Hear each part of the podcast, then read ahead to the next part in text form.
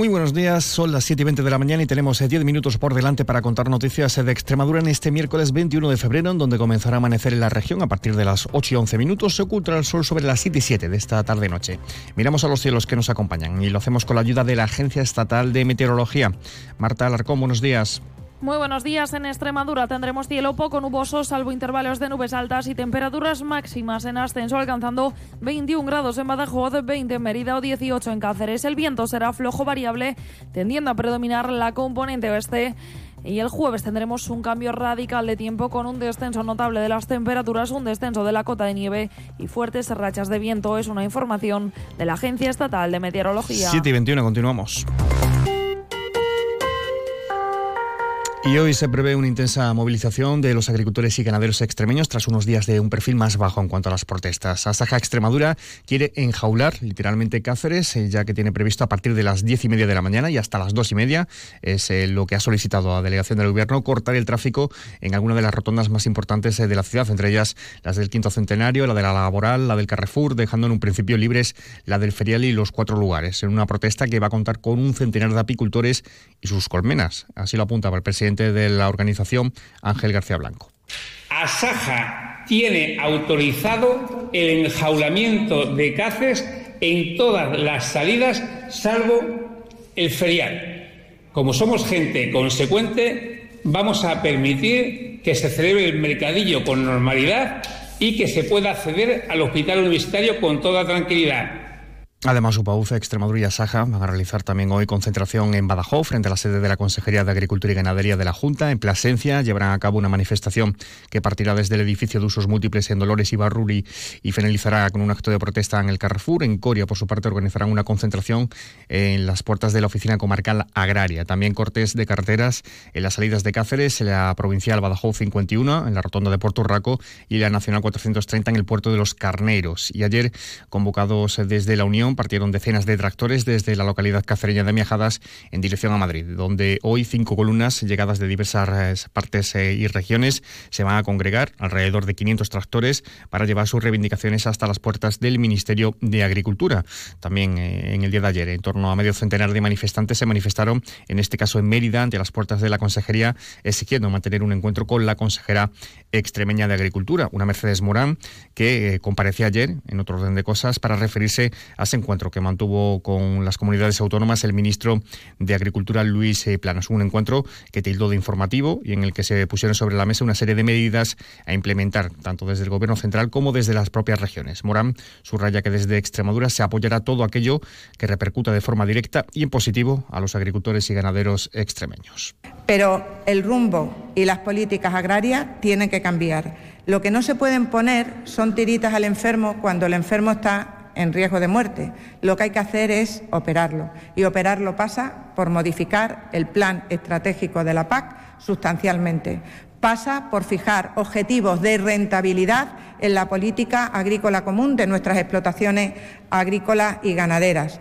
Y pasa por establecer presupuestos aparte para la ambición verde. Por cierto, que el ministro Luis Planas aseguraba ayer que se está trabajando y negociando con Bruselas de cara al Consejo de Ministros de Agricultura, que tendrá lugar el próximo lunes, para que se flexibilice o suspenda temporalmente alguna de las reglas de condicionalidad de la política agraria comunitaria. Noticias en Onda Cero Extremadura. Apunte ferroviario, el Ministerio de Transporte ha formalizado por algo más de 820.000 euros el contrato para la redacción del estudio de viabilidad del corredor ferroviario Plasencia-León, el Ruta de la Plata, adjudicado a la empresa Prointec, eh, tal y como se publicaba en el portal de contratación del Estado. El objeto del, estudio, que tiene un plazo de ejecución de 24 meses, es eh, evaluar la viabilidad técnica, económica y medioambiental de las soluciones que se apoyen en el modo ferroviario de este corredor Ruta de la Plata entre Plasencia y León. Todo ello como ayuda para tomar la decisión sobre la ejecución de las siguientes fases de la actuación.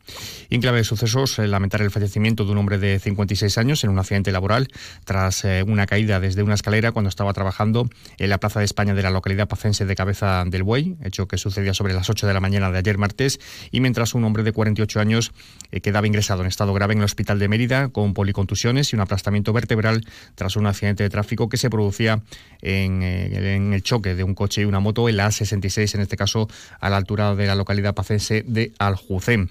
Y en libertad provisional quedaba el sacerdote de Don Benito, que había sido detenido por presuntamente traficar con Viagra y otras sustancias. La información nos la acerca desde Onda Cero Vegas Altas nuestro compañero José María Amador.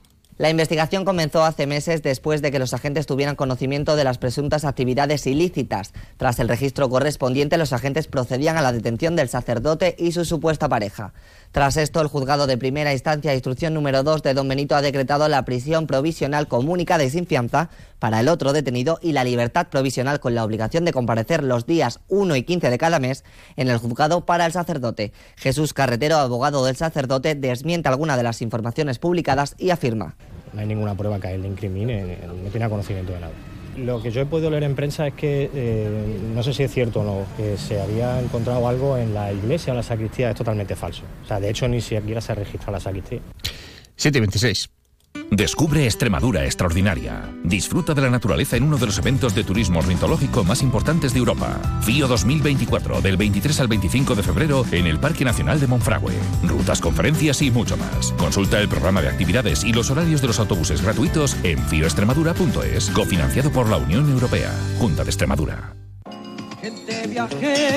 FIO, la Feria Internacional de Ornitología de Monfragüe, se ha convertido en el mayor referente para los amantes de las aves en la península ibérica y como cada año Gente Viajera estará presente en esta cita turística y económica que revitaliza la comarca de Monfragüe y su entorno durante unos días. El viernes 23 de febrero de 2 y media a 3 de la tarde, Gente Viajera desde Fío en Villarreal de San Carlos, con la colaboración de ADEME, la Asociación para el Desarrollo de Monfragüe y su entorno. Estoy buscando unos neumáticos casual, con un look de entretiempo y tal, para la playa, la nieve, la lluvia, vamos, para todo el año. Si lo que quieres es algo que agarre con todo, los neumáticos cuatro estaciones son tendencia. Aprovecha el 2x1 de Peugeot Service con las mejores marcas y triunfa en cualquier pasarela, esto carretera. Condiciones en peugeot.es. Red de servicios oficiales Peugeot de Extremadura. Caja Rural de Extremadura, la caja comprometida con la región les ofrece la noticia económica del día. Y les contamos que las obras de la fábrica de diamantes sintéticos de la compañía Diamond Foundry, que está construyendo en Trujillo, va a terminar esta primavera y en otoño se prevé que pueda estar ya en funcionamiento en pruebas la línea de producción, eh, que podría ya estar a pleno rendimiento a mediados del 2025. La primera de estas tres fases eh, contempladas cuenta con una inversión de 245 millones de euros. Diamond Foundry prevé alcanzar los 300 empleos eh, directos, de los que ya han seleccionado a 30 personas. En Caja Rural de Extremadura sabemos de dónde venimos y cuál es nuestra razón de ser. Nos debemos a nuestra tierra y a su gente, a sus sueños, ilusiones y proyectos. En Caja Rural de Extremadura destinamos una parte muy importante de nuestro beneficio a mejorar nuestra sociedad. Somos la caja de la cultura, de la cercanía, de la solidaridad y de la innovación, y por eso contamos con la mayor red de oficinas en la región. Porque ese es nuestro compromiso, estar siempre contigo. Como tú nosotros somos Extremadura. Caja Rural de Extremadura. La, Caja de Extremadura. Y en previsiones, más allá de las movilizaciones agrarias, hoy se va a informar acerca de fondos europeos y financiación, lo hará la consejera de Hacienda, también reunión en la Asamblea de la Comisión de Hacienda y Presupuestos. En Cedillo se va a inaugurar la musealización de los restos arqueológicos aparecidos en los trabajos de una planta fotovoltaica impulsada por Iberdrola. Además, en Coreña esta tarde se inaugura también el Congreso Internacional de Arqueología y Arquitectura. Precisamente el arquitecto Rafael Moné ofrecerá una conferencia sobre Dionisio Hernández Gil. Será en la Asamblea de Extremadura en Mérida esta tarde. Todo ello mucho más lo vamos a contar a las 13 minutos en boletos regionales, a la 1 en avance de noticias mediodía y a partir de las 2 menos 10 en tiempo de información regional. Llegamos hacia las 7 y media de la mañana con esa cita con la información más cercana, la local. A partir de las 7.54 en boletos, a las 8 y 20 llegará toda la información de su ciudad. Mientras ya saben que pueden seguir informados a través de nuestra web y de nuestras redes sociales. Y les dejamos ahora la compañía de más de uno con Carlos Alsina. Pasen un feliz resto del día, un feliz miércoles.